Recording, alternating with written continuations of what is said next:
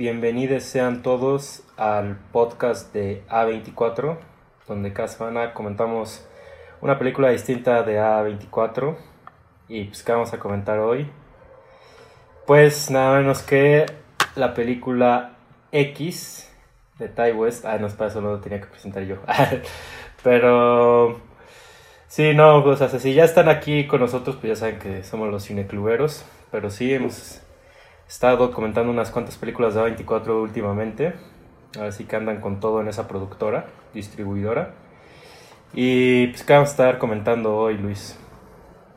Como bien dijiste, pues vamos a hablar de X o X de Ty West, este slasher que la distribuye, por supuesto, A24 y que llegó pues ya hace unas semanas, casi un mes a las salas de México, con una distribución pues un tanto pequeña. Eh, fue un poquito difícil para muchos verla en cines, pero aún así no queríamos dejar pasar la oportunidad de, discutirla aquí en Los Cinecluberos. Y pues te pregunto, Emilio, entonces, ¿qué, ¿qué te pareció? Pues ahora sí que es una película que ya llegaba con muy buenas reseñas para acá. Ahora sí que los críticos y páginas que yo sigo de verdad hablaban muy bien de ella y se mencionaba mucho que este era como un regreso eh, bastante bueno para Ty West porque tengo entendido que él ya lleva rato haciendo películas pero que básicamente que su, su hit había sido La Casa del Diablo en 2009 o es la que recomienda mucho Alejandro Calvo pero que esta es como su, su, su siguiente importante película, ¿no? Y pues yo puedo decir que pues como fan del slasher, que pues ya dejamos en claro nuestro fanatismo por el género, creo que en un par de emisiones, pero particularmente en el episodio de Halloween, que hicimos en, pues ahora en Halloween, el Día de Brujas. Eh, pues sí, yo como fan del slasher, pues sí puedo decir que pues de esas películas que sí es contadísimo cuando, cuando se puede decir que encuentras uno verdaderamente valioso y sí, o sea, esta eh, X de Ty West y La Daga en el Corazón de Jan González son los mejores slashers que se han hecho en años recientes. Y pues ya hablando autónomamente de X, o sea, yo puedo decir con toda eh, confidencia que por allí quien no la haya visto y sea fan de Halloween, de, de Viernes 13 y particularmente de la masacre de Texas, pues aquí no va a salir decepcionado. Este es un slasher puro, eh, bajo la regla. Eh, y de verdad que me pareció formidable, ¿no? Como ejercicio de estilo es estupendo. Y como película eh, por sí sola, dentro de su argumento, la verdad no tiene mucha... Bueno, de hecho, sí tiene un par de pretensiones, pero para mí se quedó en ese punto perfectamente equilibrado, donde no se fue al punto ni de beber de la teta de la nostalgia, ni de ni de ser puro soundtrack, ni de ser puro algún valor de producción como fotografía o dirección de arte, no. O sea, toda película me parece que funciona muy bien. Y viéndola por segunda vez, que sí me pude verla en cines y la estoy viendo por segunda vez para comentarla aquí. Viéndola por segunda vez, la verdad, sí puedo decir que hasta sí tiene cierta profundidad en la que voy a ahondar. Pero no, ni siquiera es como que te la diga, o sea, sí tienes que, que casi casi que procesarlo un poquito para decir, ah, ok, tienes tus temas, pero o sea, que es un slasher puro. Es un slasher puro. Se va a los sustos, se va a lo desagradable y se va a las muertes. Y de hecho, una vez que empiezan las muertes, eh, no se detiene. ¿No? Ahorita me voy a, voy a ahondar más en eso, pero yo sí podría decir que viéndola por segunda vez, de hecho, me gustó más. Y la verdad, eh, sí diría que va para mis películas favoritas del año. Y sí, o sea, se. Bueno, mismo, hablando del terreno del slasher, es como entrar a una mina, ¿no? y o sea, se encuentras mucha tierra, más en Canadá en los slashers modernos. Y X sería ese diamante, ¿no? Ese que veníamos esperando desde hace rato. O así empiezo yo de entusiasta. No sé si estés en la misma sintonía o si, o si tengas ahí un comentario. Sí, estoy en la misma sintonía y hay cosas que, que ya mencionaste que sí me gustaría como ahondar. Eh, porque sí, estoy muy de acuerdo en que es un slasher puro. Y, y no sé, es esos slasher que, que ni siquiera están tan enfocados en lo que es la violencia y todo esto. O sea, a mí me gusta mucho el slasher que, que empieza como una película normal, bueno, digamos normal, y no es hasta el tercer acto que empieza la, la explosión de violencia, ¿no? y X cumple bastante bien con, con eso y antes de eso creo que es una película muy muy entretenida. Pero también esta parte que mencionas como de eh, del discurso de la profundidad que por supuesto que está ahí, pero a mí se me hace muy interesante justamente como al contrario de otras películas recientes que que no sé, se están muy no sé si forzado es la palabra, a lo mejor sí es, pero pero sí hay como esta pretensión, ¿no? De que el slasher sea una metáfora de algún este problema social o sea una metáfora de del duelo o cosas así que, que técnicamente está bien, ¿no? Pero creo que creo que nunca se ejecuta de una forma que que le haga justicia a ambas cosas, ¿no? Creo que ni resultan ser buenos slashers ni tampoco son comentarios tan tan contundentes como lo pretenden ser, ¿no? Y creo que al contrario es X es es justamente eso, ¿no? Es un gran slasher y la puedes ver así nada más. Eh, no puedes ni no ponerle no puedes no reflexionar en nada de lo que viste, o sea, nada más entretenerte y ya. Pero si intentas darle cierta lectura a lo que pasa, creo que también es válido y sí hay muchísimo de qué de qué encontrarle, ¿no? Entonces, no sé, creo que eso me, me parece muy interesante de, del trabajo de Ty West en esta película que que no, no cae en esto que ya se conoce como el elevated horror, ¿no? Creo que creo que sí es como un, un slasher puro y sí hablará de cosas, pero tampoco es como... Eh, no, es, no es de esas películas que se creen necesarias. Al menos creo que así lo podría definir de alguna manera.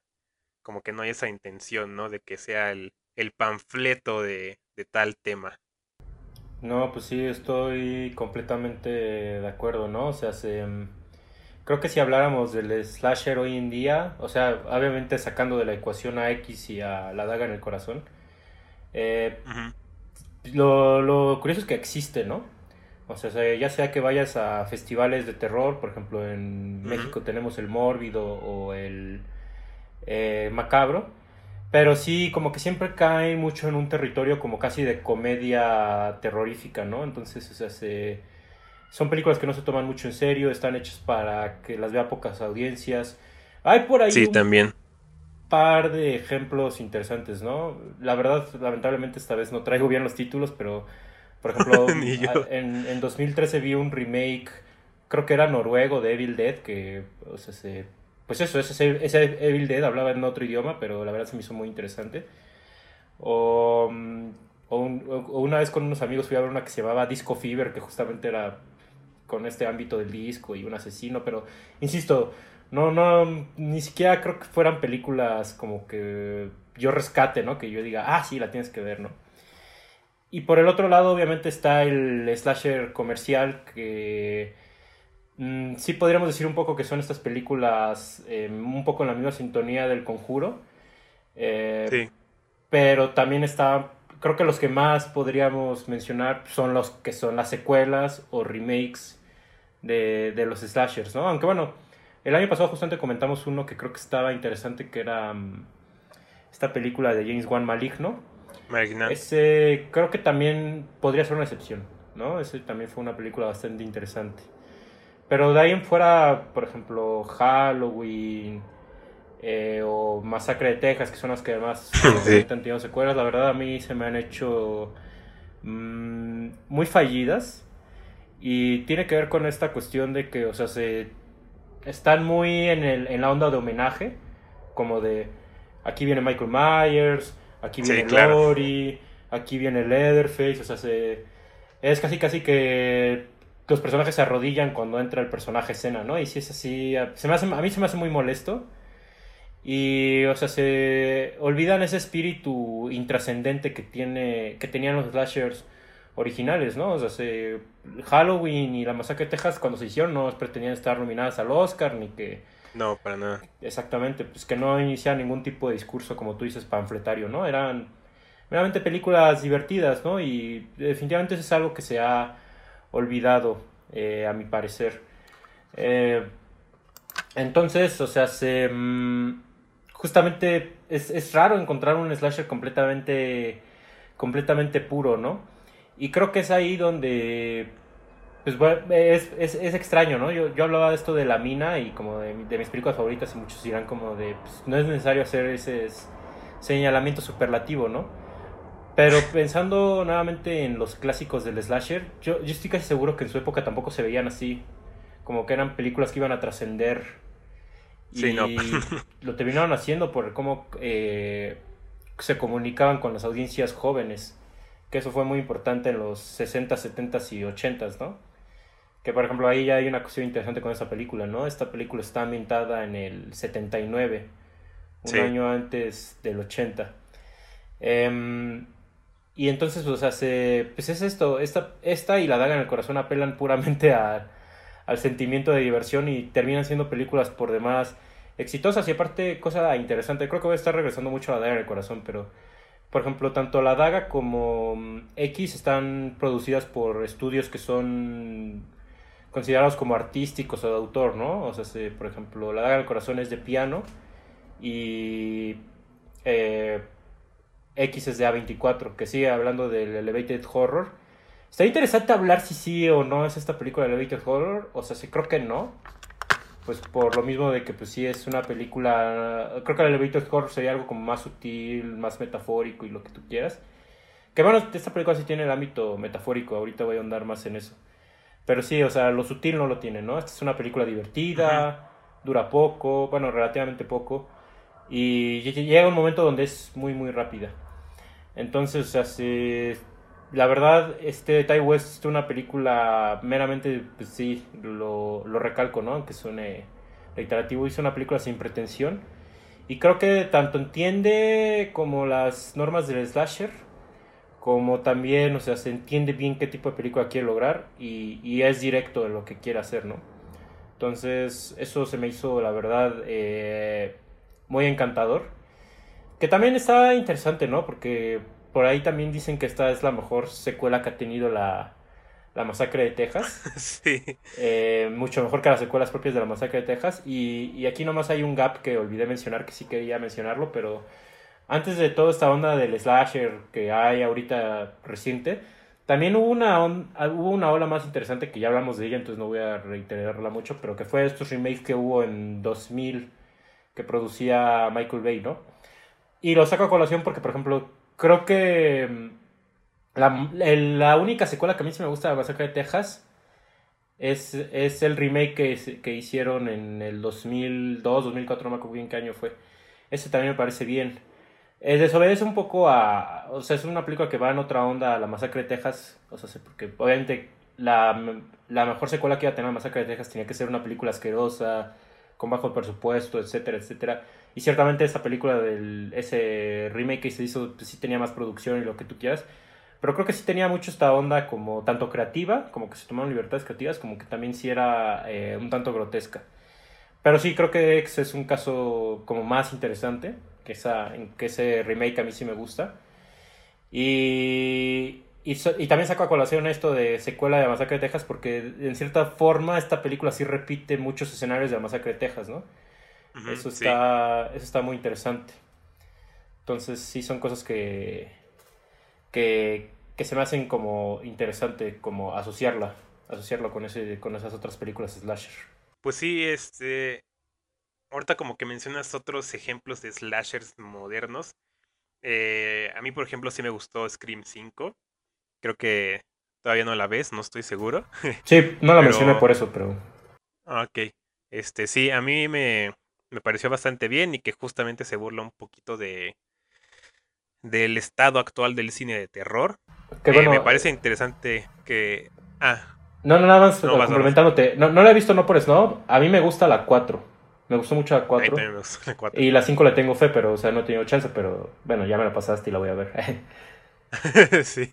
No, iba a mencionar que, que se me hace curioso que, amba- que ambas películas comparten a... Bueno, X y, y Scream 5 comparten a Jenna Ortega.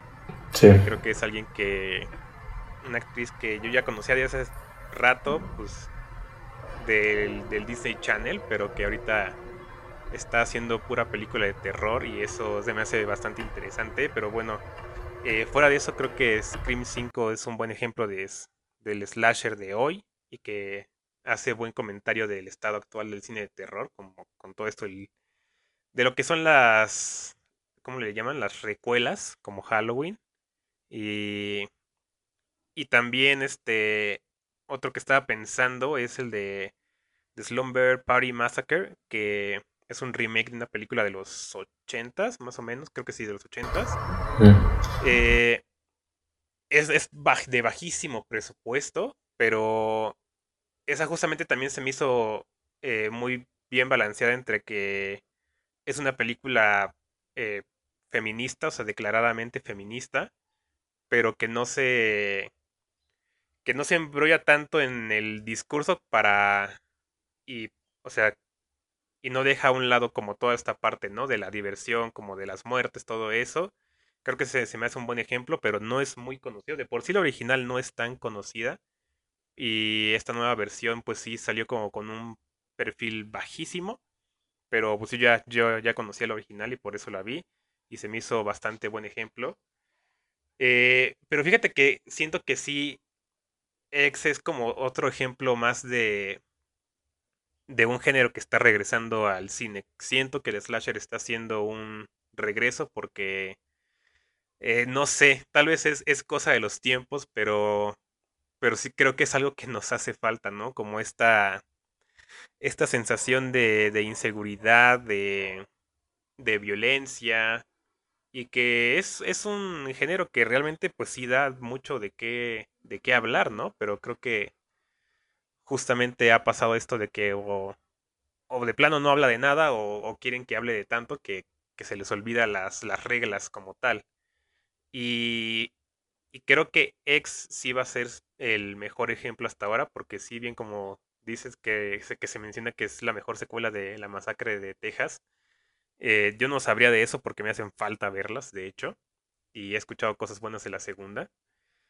Pero lo que se me hace interesante de X es que es que sí es una película llena de muchas influencias y sí también habrá referencias, pero no se siente como lo que mencionas, ¿no? Como que de repente la película se detiene para que aplaudas porque salió tal, este, tal, porque salió la máscara de Jason, ¿no? Al fondo, cosas así. Eh, eh, no, no tanto como las películas de Marvel, es, es más o menos a lo que, a lo que voy, que, que hay como esa necesidad, ¿no? De, de hacer la referencia y que, y que el público sienta ese golpe de nostalgia. Pero en este caso de X, creo que creo que Ty West utiliza muy bien eh, la masacre de Texas como una influencia, no tanto ni siquiera como una eh, como un plano, se puede decir, sino que nada más es, es bastante ciego, creo. No sé, ahí sí me estaría haciendo una suposición del proceso creativo de Ty West, pero, pero siento que es bastante ciega la forma en la que se va uniendo con la masacre de Texas. Como que no es tan. No es tan obvio, ¿no? Aunque uno que es fan se da cuenta luego, luego, creo que no es tan. Creo que no es para nada descarada esa relación entre ambas películas. Y para mí eso es lo que más me gustó de, de X, que. que es muy. Que, que se nota el amor por el género, ¿no? Se nota que hay un gusto por, por este tipo de películas. Y, y creo que por eso se nota que, que, sabe lo que hace, ¿no? Porque creo que he visto demasiadas películas de estas. Y, y por eso se le hace tan sencillo seguir las reglas, pero aún así como que hacer su propia, eh, no sé cómo decirlo, como su propio mundo, sus propias reglas del slasher, digamos.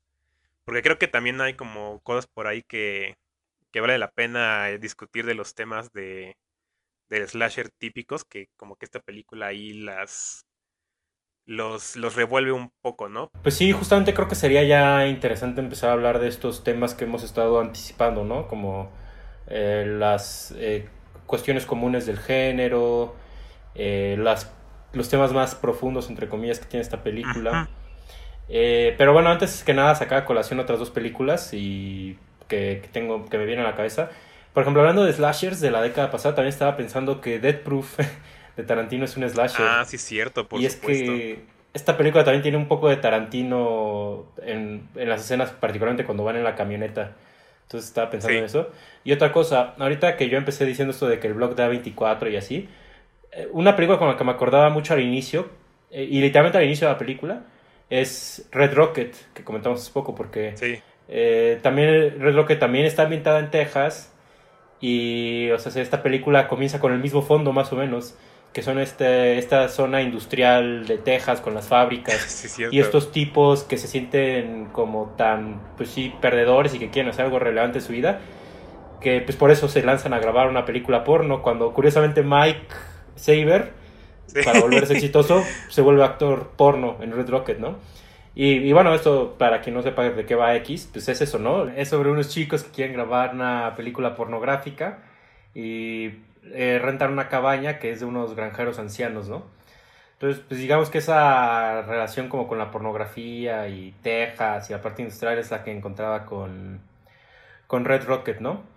Y ahora en cuanto a esta cuestión de, digamos, los temas que trata la película, que fíjate, bueno, sí, ahorita que mencionaba esto de que como que no son tan notorios los, los, eh, las similitudes con la masacre de Texas, yo sí pensaba un poquito, por ejemplo, en esto que se ha dicho, que digo, tampoco me quiero meter tanto en eso, pero por ejemplo en esto que se mencionó de Star Wars 7, ¿no? De que era medio remake de la 4. Bueno, no medio, es un remake de la 4. O sea, más o menos sí yo lo pensé también con X. O sea, sí tiene mucho de la masacre. Bueno, creo que por el planteamiento es masacre de Texas. Son estos chicos que viajan en la camioneta, hasta se tienen una gasolinera, ¿no? Y está esta familia que tiene su ático ahí perturbador, ¿no? Em, los sheriffs que encuentran toda la escena del crimen. Pero sí, ya digamos que ya más adelante, o sea, ya llegando al, al, nudo de la película, pues sí, ya. ya ahí ya se pierden las similitudes con que de Texas, ¿no? Pero bueno, eh, reanudando. Digamos que yo, el tema que sí noté, lo noté desde la primera vez. Pero el tema que ahora sí ya desde el inicio dije, ah, la película nos está hablando de esto, es como mucho sobre la vejez. Y eso tiene con esto que yo le decía de los granjeros. O sea, los granjeros son dos ancianos que desde un inicio se muestran como muy eh, escépticos y sospechosos de lo que vienen a hacer estos jóvenes a, a, la cabaña, ¿no? Que ellos no saben que van a grabar una película porno. Y por ejemplo, pues sí te plantean mucho esta cuestión, por ejemplo, del sector conservador y el sector más liberal, ¿no? O sea, se los chicos viniendo como con esta onda de la liberación sexual que ya había surgido como digamos con los hippies y que pues ellos mismos pues tanto lucen hippies como tienen ideales medio pues sí como de comunismo de compartamos todo con todo. Hay un discurso ahí muy interesante sobre el amor y sobre el erotismo y sobre las parejas sexuales que hay justo a la mitad de la película que me voy a regresar ahorita a esa escena que se me hizo muy interesante. Y están estas cuestiones de, de los que los ven mal a los jóvenes por esta cuestión de su liberalismo sexual, ¿no? Entre otras cosas, pues hay una tele que, que reproduce todo el día a un predicador cristiano, ¿no? Que también aquí hay otra cuestión que no, no me quiero hacer bolas, pero siento que ya me voy a hacer bolas, pero... también otra cosa que tiene la película que se me hizo muy interesante es que, digamos que no es una película sobrenatural, pero sí tiene un aire sobrenatural. O sea, porque por ejemplo este predicador está a las 24 horas del día. Siempre está presente, sí. Exactamente, entonces es como si él no descansara y todo el tiempo estuviera predicando. Eso, por... y aparte, bueno, ya que ya al final, al final de la película te das cuenta que no es, o sea, no es una grabación per se, sino que sí está más o menos en tiempo real ese predicador. Em, y aparte tiene una relación con los personajes al final. Eh, y también está el hecho de el que va a ser aquí el villano, digo, yo voy a tratar de mantenerlo lo más oculto posible. Digo, a lo mejor ya lo puedes intuir, no sé, no sé, no sé, no sé, pero yo entro a la película sin saber. Entonces, eh, digamos que el que va a ser aquí el villano también tiene una cuestión así como de, ah, como que se alimenta de la juventud de los, de los que va asesinando, una onda así yo también percibí, ¿no? Pero eh, digamos que están estos otros eh, personajes que son más conservadores y que están completamente eh, peleados con estos jóvenes, pero al mismo tiempo que los envidian. Entonces, a la par de la vejez, también hay una cuestión mucho de la envidia y de lo que es la vanidad. O sea, porque uno cuando es joven es como vanidoso con su imagen, de verse bien y todo esto. Y es la propia vanidad la que nos hace querer negar nuestra vejez conforme vamos creciendo. Y esto está conectado con el hecho de que Mia God aquí interpreta a, dos personajes. Interpreta a Maxine e interpreta al, a la mujer en la pareja de ancianos. Que estoy viendo que el anciano también es interpretado por alguien más joven. o sea, los dos ancianos están maquillados, por así decirlo. Pero lo interesante es que en sí la Mia God interpreta tanto a, a, a Maxine como a la mujer eh, más, eh, como a, la, a, la, anciana, que es esta perla. Que ya también eso vuelve medio circular la película con esta onda que yo les decía sobre sobrenatural, ¿no? Pero se hace casi casi que sí sí se recalca mucho visualmente esta cuestión de que los viejos de repente envidian lo que lo que ellos ya perdieron al haber envejecido. Entonces, yo me acuerdo que la primera vez que vi la película lo interpreté como de ah caray, el monstruo que está cazando a los jóvenes es el fantasma de la vanidad. y particularmente el fantasma de la vanidad de uno de los personajes, ¿no? Y eso a mí discursivamente me funciona muy bien.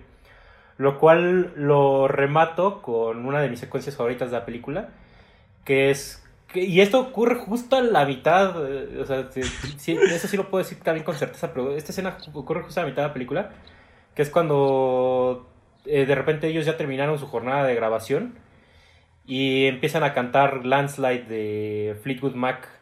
Ah, em, sí. Dos personajes, ¿no? Y ahí hacen algo muy bonito con la edición, que de hecho está muy denotado con algo que hizo un personaje. Justamente esta película, como bien decíamos, tiene mucha referencialidad hacia, hacia Hitchcock, hacia, por ejemplo, la nueva ola francesa, ¿no? Justamente dice, dice el camarógrafo de la película porno. Yo voy a editar esto como lo están haciendo en la Nouvelle Vague, ¿no? Y eso te delata el aire de la película, porque la película de repente tiene esta edición como más experimental, como que de repente hacen una transición cortando de una escena próxima, anterior y así.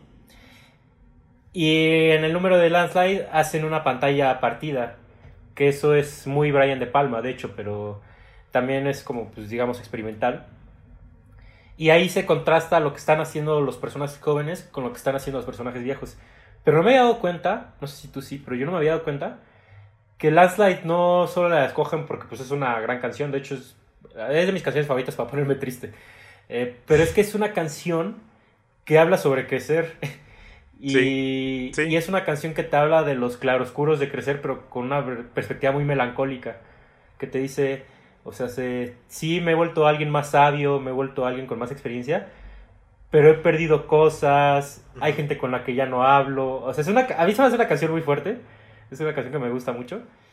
Y no me he dado cuenta que tiene esa relación con, con ese discurso de la película. Entonces, o sea, ya de ahí es, ese es el tema que, que yo digo que, y eso es más interesante, creo que eso no lo tiene ni Halloween, ni por ejemplo la masacre de Texas, ¿no? no tiene estas reflexiones como sobre un tema, no sé, sobre la condición humana, por así decirlo. Digo, ya cuando hablamos de Halloween hablamos un poco sobre cómo conviven con su época y etcétera, ¿no? Sí, sí. Pero eso se me hizo muy interesante esta película, el tema de la vejez. Sí, a mí también creo que eh, justamente parte, ahorita como que ya lo dijiste así como el fantasma de la vanidad, fue como, ah, sí, creo que eh, en buena parte es justamente eso.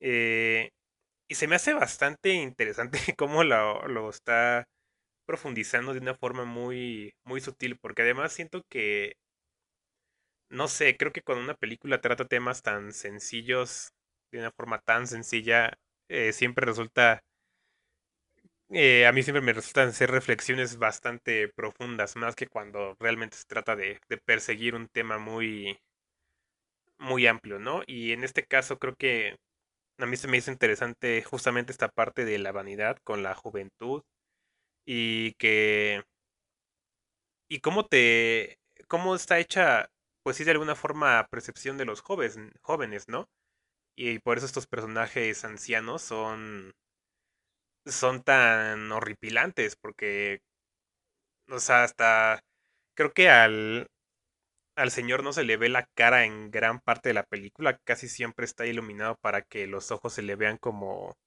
dos vacíos y y eh, no sé, o sea, sí es. Eh, se me hace interesante eso, ¿no? Porque creo que sí es más bien una cuestión ahí de, de percepción, de, punto de vista de los personajes, que es como, que es así como ven a, a estos señores como encarnación de la fealdad, ¿no?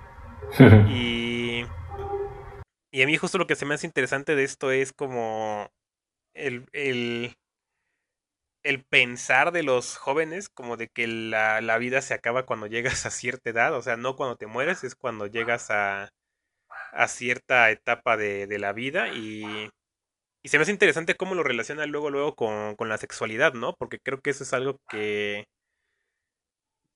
que, nunca se, se quiere hacer presente en, en la vida de nadie, ¿no? Como aceptar que, que la gente mayor pues todavía vive su sexualidad. Y, y siento que, que, esa película, que esta película va un poquito acerca de esto, ¿no? Bueno, más bien que, es, que son dos personas que han creído tanto que no pueden vivir ya de su sexualidad que simplemente no lo hacen.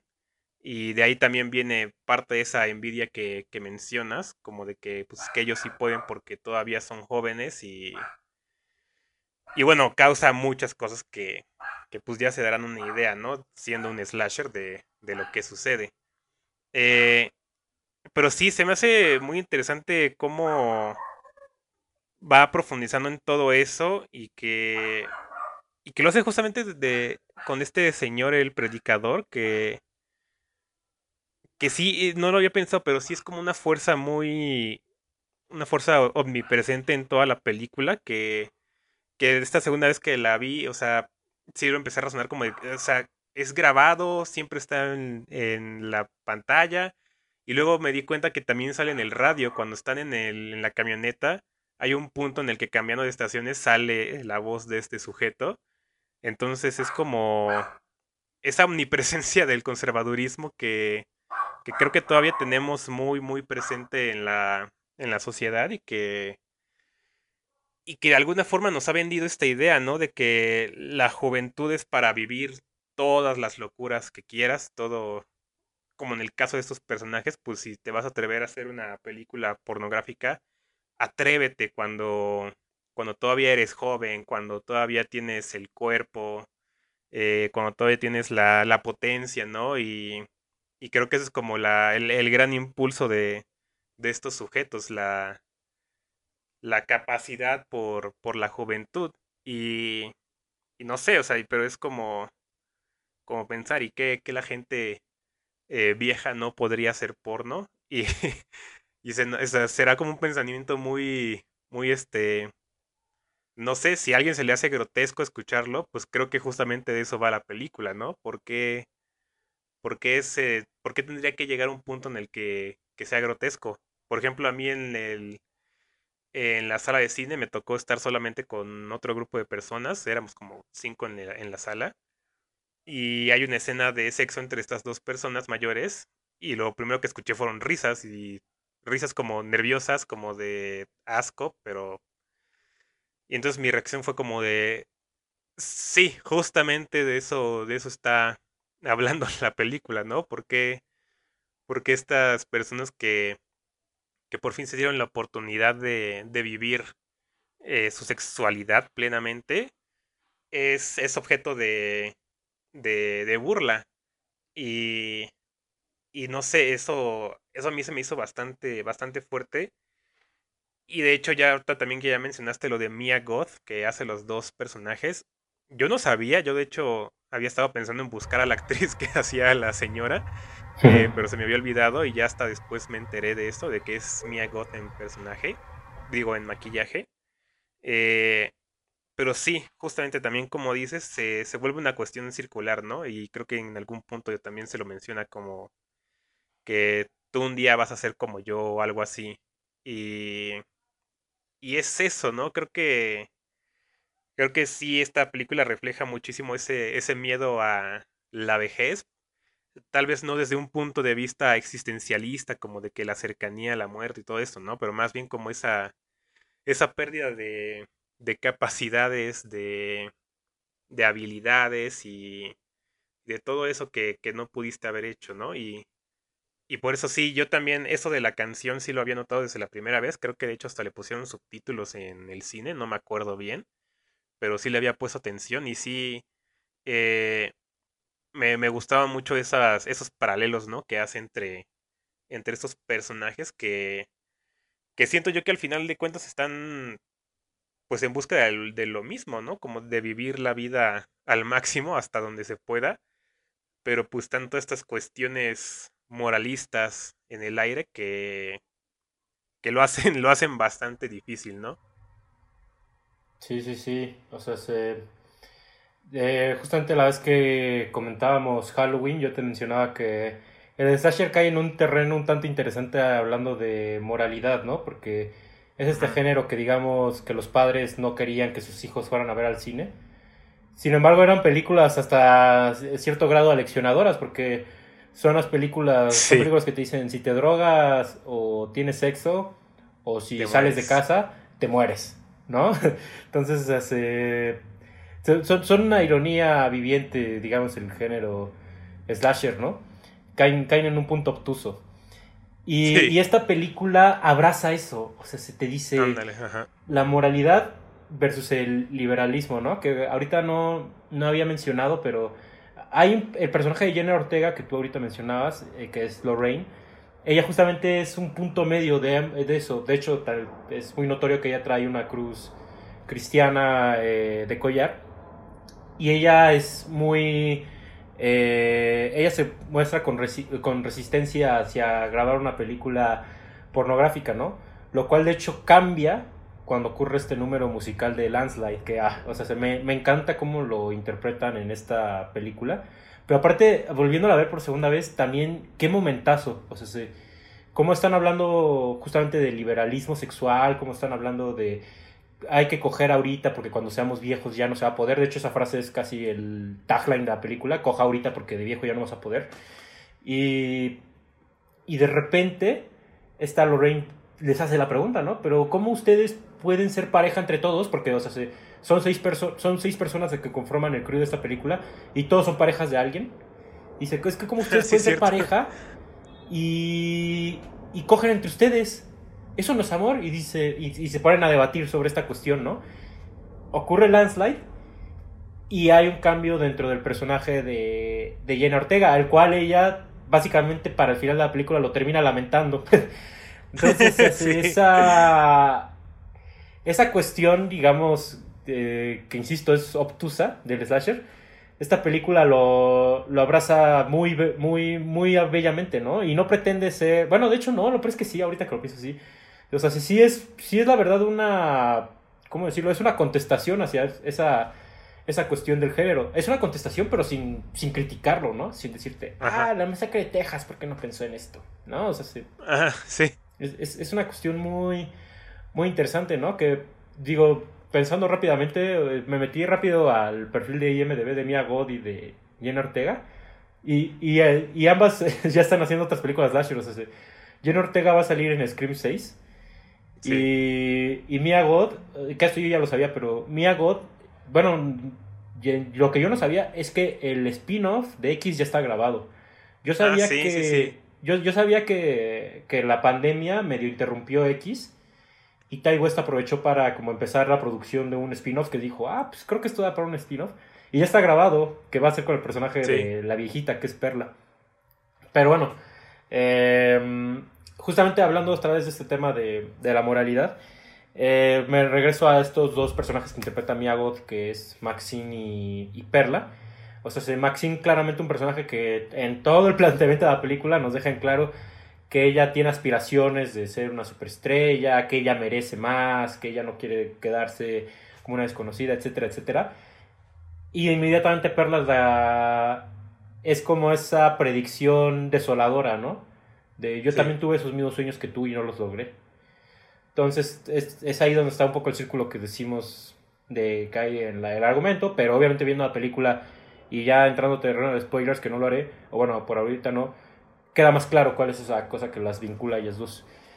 Pero, o sea, eso, eso es fascinante la película, o sea, cómo es tan descarada a la hora de, de hablar de estos temas, que también eh, mencionar rápidamente, ¿no? O sea, sí, la carrera que ha tenido Mia Goth ha sido por demás interesante, o sea, ella es una actriz que suele tomar como eh, películas muy turbias.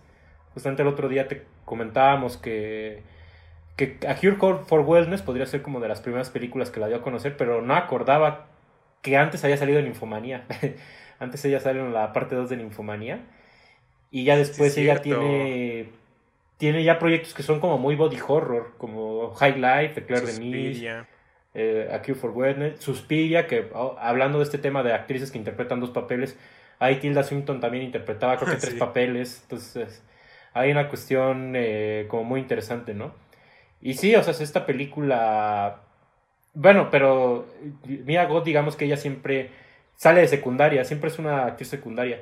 Y esa es la película donde ya por fin Mia Goth es como la protagónica y la que pues, roba cámara, por así decirlo. Entonces, creo que también eso es otro diálogo interesante que tiene la película en cuanto pues al cast que, que seleccionó. Que fíjate que hablando un poquito de los personajes en general, eh, de hecho a mí me... Algo que me parece como interesante del slasher es que nunca tiene como personajes grandes personajes, ¿no? Realmente, o sea, normalmente son gente que, que pues hasta te divierte, ¿no? Cuando, cuando muere. Entonces no hay como gran este sensación de que, de que les pase o eso, ¿no? No hay, no hay riesgo como tal. Creo que en este caso a mí me pasa algo que no es como que realmente me, me importen así demasiado. Pero. Pero son gente a la que me gustó mucho seguir. En ese rato que es antes de llegar como a la violencia eh, me gustó mucho, pues sí, estar, estar siguiendo su, su historia, ¿no? Tanto que, que si no hubiera sido un slasher, creo que también pudo haber sido una película interesante de todos modos. Eh, pero me gusta justamente por, por todas estas cuestiones que, que debaten entre ellos, ¿no? De, de la libertad y de la juventud. Y sí, siendo esta escena de Jenna Ortega la que siento que más pone en, en, no sé cómo decirlo, si más, eh, como en juicio a lo mejor, como en cuestión práctica, creo que sí es literalmente práctica, eh, todo esto de, mm, digamos, de las parejas con, no sé, digamos, con relación abierta, ¿no? A lo mejor se puede decir. Y no sé, eso, eso me gustó mucho porque siento que toda esta secuencia como que abre bastantes preguntas sobre, sobre estos personajes, sobre lo, sobre si su, su ideal liberal podría ser también dañino o si realmente ellos tienen totalmente la razón. Entonces eso, con todo lo que hemos estado diciendo como de, del slasher, que resulta ser moral, moralista normalmente, Creo que X eh, de alguna forma no lo es, claramente no lo es, pero a la vez sí te pone a pensar, ¿no? ¿Qué cosas de lo que hacen sí son, pues digamos, buenas o cuáles realmente no? Y creo que eso nunca han llegado a hacer eh, el slasher muy bien, ¿no? Es siempre las cosas son pues muy muy sencillas, muy directas. Y, y creo que por eso me gustan estos personajes, ¿no? Porque no son eh, creo que lo que voy es que normalmente o son gente muy buena o son gente muy mala. Entonces, cuando son gente muy buena, dices, ay, pobrecito, lo mataron. Y cuando son gente muy mala, dices como de, ah, sí, ya, ya le tocaba a este, a este güey, ¿no? Y en el caso de X, creo que es la primera vez en mucho tiempo que, que, que me duelen las muertes, que, que aunque ni siquiera son como extremadamente gráficas, eh, creo que sí puedo sentir que hay una persona ahí. Entonces sí me, sí me resulta un poquito eh, doloroso ver a estas personas eh, pues caer de esas formas tan, tan terribles, ¿no? Y creo que sí hace un buen rato que yo no, mm, no exactamente gritaba, pero sí saltaba en el cine porque sí me agarraron de bajada muchas, muchas, muchas de las muertes y, y yo pensé que ya una segunda vez como que eso no me iba a pasar, pero la verdad es que no. Este, sí, todavía me, me agarraron muy de sorpresa las, las muertes. Pero creo que tiene eso, ¿no? Creo que entre todas sus, sus preguntas, digamos, todo esto, lo profundo que tiene, creo que también ayuda a sentir bastante completos a, a estos personajes, porque si no, mm, pues no, no, tendría mucho chiste, ¿no? En especial en esta historia de, de Maxine y, y Pearl, que, que sí es toda esta cuestión circular como de la belleza de la juventud, o sea, creo que no, no tendría mucho, no tendría nada de impacto. Eh, en general también con, con, todo lo que pasa entre los, con todos los demás personajes, creo que, creo que cada uno te está, te está enseñando, sí, sí tiene sus lecciones, digamos, ¿no? Como sus moralejas por ahí con, con cada, con cada personaje, pero eh, sí, resulta al final como un tanto irónico. Creo que es, es, como una forma en la que podemos definir al slasher, ¿no? Es un, es un género irónico, porque justamente creo que toda esta parte como de que hubieran chavos teniendo sexo, drogándose y todo eso, o sea, creo que no era así para darte la lección de que eso, de que te morirías si hacías esas cosas, pues lo ponían porque, porque había que vender, ¿no? Porque había que hacer que estas películas eh, le interesaran al, al, público mayor, en especial a los hombres, a los hombres, digamos, adolescentes, eh, en sus 20 más o menos, ¿no? O sea, todo eso era nada más como para, para atraer al público y pues ya las muertes también, pero, pero siento que esa lectura del moralismo fue algo que, que, que le fuimos dando con el tiempo, algo que no estaba realmente presente, eh, al menos no así de, no voluntariamente, pero que, que, que, se, que se dio fácilmente, ¿no? Y, y sí, justamente X lo, lo abraza muy bien, lo critica, pero creo que al contrario de muchos que, que de repente como que quieren destruir el, los géneros que, que, critican, ¿no? Quieren como completamente deshacerlos, como que hay cierto rencor o algo ahí, pero aquí no, como dije, o sea, creo que Ty West sí le tiene cierto amor a, al slasher, entonces esas, esas críticas que, que hacen vienen de vienen de un lugar de fanatismo, ¿no? Creo que es, es ahí donde, donde siempre es válido que uno como fan esté abierto a, a criticar lo, lo, que le gusta y, y funciona para hacer este tipo de cosas que, que son un tanto más, no sé cómo decirlo, es, es una película más sólida, es una buena película que creo que eso es algo a lo que nunca se le permite calificar al slasher como buenas películas, siempre es como pues que sí, que son, son cine basura, pero cine basura que, que entretiene mucho, ¿no? Que, que, gusta al público. Entonces, no sé, a mí, a mí me gusta que, que, que Tai West tal vez sin, sin proponérselo como que derrumba esa idea que el slasher no pueda ser eh, cine como ahora se dice gracias a, Scorsese. Ah, no, sí, digo. Ya desde La Daga en el Corazón, como que también podríamos traer a colación esta cuestión, ¿no? Porque, por ejemplo, La Daga en el Corazón fue selección oficial en Cannes. Y, y yo creo que de hecho fácilmente X también no pudo haber sido, ¿no? Pero pues, no, no apuntaron hacia ese circuito. Y bueno, lo mismo, o hoy en día, si tú buscas listas de películas esenciales de la cinematografía o para entender la historia del cine, Viene Viernes 13, viene Halloween, viene La Masacre de Texas, que voy a lo mismo. Hoy en día son películas trascendentes, pero que en su época no estaban hechas para hacer eso, ¿no? lo que me deviene a lo que tú mencionabas ahorita, ¿no? De que sí, obviamente no eran películas hechas con esa intención moralista. O sea, e, e, es, por eso que es una ironía. O sea, porque sí, obviamente el director de Viernes 13 ni, ni Toby Hooper querían hacer películas que, contra el sexo ni contra la droga, al contrario, también ellos disfrutan eso que te lo muestran, que es, el, que es la misma discusión que yo he tenido sobre Gaspar Noé, ¿no? O sea, te, tan Gaspar Noé no es conservador que pues, por eso en sus películas cogen, hay sexo, hay violencia, ¿no? O sea, se, te lo muestra gráficamente, ¿no? Si hubiera una cuestión ahí moralista, sería hasta medio, sería pudorosa, habría, habría más pudor en ese tipo de representaciones o en ese tipo de actos. Em, y. Uh, ya me acuerdo que otra cosa quería decir. Pero nada más, eh, bueno, también hablando un poco también de. Nuevamente de Maxine y, Perla como, como estos dos personajes conectados. Otra cosa que está muy interesante de la película es que los, de repente las dos comparten cuadro. o sea, de repente las dos tanto comparten escena, pero también hay veces que las dos están en el cuadro, lo cual es como un truco muy muy interesante. Ah, y sí, ya me acuerdo que era otro que quería contestarte, bueno, eh, complementar de lo que tú mencionaste, de que te habían importado los personajes. Eso es algo que me gustó mucho de la estructura de, de X. O sea, básicamente en la primera mitad, lo único que hay de violencia es el arranque, que es que te muestran. Hay, hay una. Hay una. ¿Cómo se dice?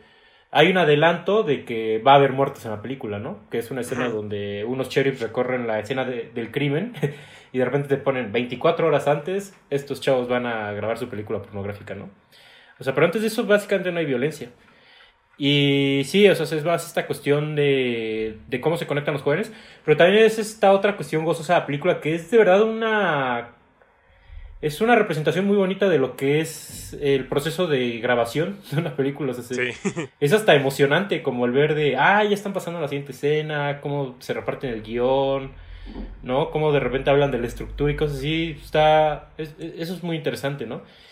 Y ya en la segunda mitad que empiezan las muertes es muy rápido. O sea, se van cayendo así como dominó los que tienen que morir. Eso, eso, es, eso es algo que también me pareció muy bueno a la película.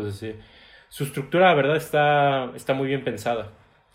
Y pues no sé si te parezca ya ir cerrando.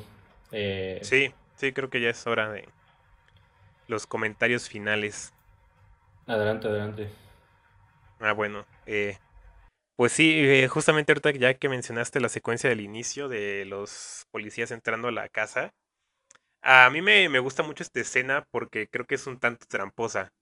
Eh, termina en un cuadro como que te da una anticipación, ¿no? Como que ah, esto, del, esto que, que vio el policía al final va a ser muy importante más adelante, ¿no? Y pues no es poder spoilear, pero resulta no ser gran cosa.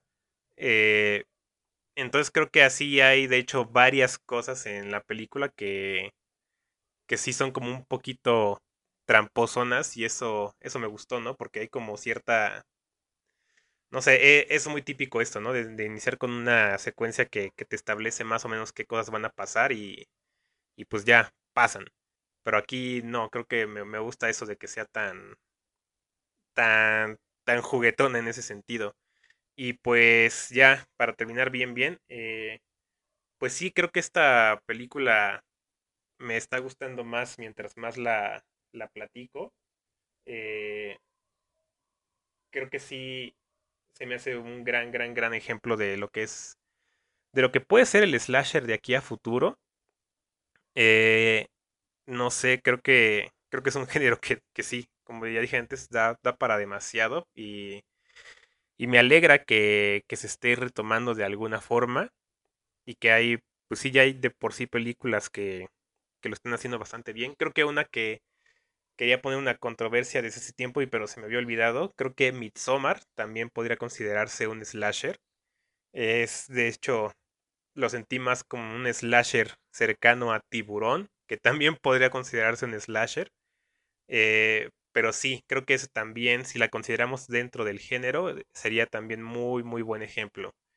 Y pues ya creo que con eso me quedo. Eh, me, me, gusta mucho esto, mucho esta película, me le hace justicia a un género que me encanta y ahora solo quiero ponerme a buscar más slashers porque sí, por más que me gusta, creo que siento que me hace falta conocer más de, de estos. Sí, por supuesto, pues creo que por ahí hay un mundo de películas slasher que, que no hemos visto. Tan solo la que tú decías de Slumber Party Massacre también a mí me, me falta verla, pero bueno, creo que es un género del que incluso si no sale algo próximamente, pues, o bueno, algo rescatable próximamente, pues sí vamos a tener, eh, pues estas cosas que hay que ir buscando, ¿no? Y pues sí, nada más eh, reafirmar, reiterar lo que yo había dicho al inicio, o sea, de verdad que si no la has visto y te gustan las películas que hemos mencionado, o sea, X tiene mi garantía. Sí, es. Me parece un gran ejercicio de estilo, pero que a diferencia de otros ejercicios de estilo recientes como, no sé, Mank o Stranger Things, eh, no se queda en el ejercicio de estilo. O sea, también es una película muy disfrutable en su argumento, eh, pues en la experiencia per se, y la verdad hace falta más ese tipo de cosas, ¿no? Que bueno, en sí el slasher y el terror son dan pie a los ejercicios de estilo, como lo fue Maligno de James Wan. Sí. Y pues, pues nada, de verdad, eh, creo que esto continúa también la casi casi que la racha de terror de A24. Que bueno, seguramente habrá ahí quien me la debata, pero eh, creo que el terror es de los géneros que tiene más fuerte esta casa productora. Y pues, pues nada, la verdad es una película muy destacable. Así es. Y pues ya con eso llegamos al final de esta discusión de X, de Tai West. Y pues los invitamos a que nos acompañen a, al siguiente capítulo. Hasta la próxima.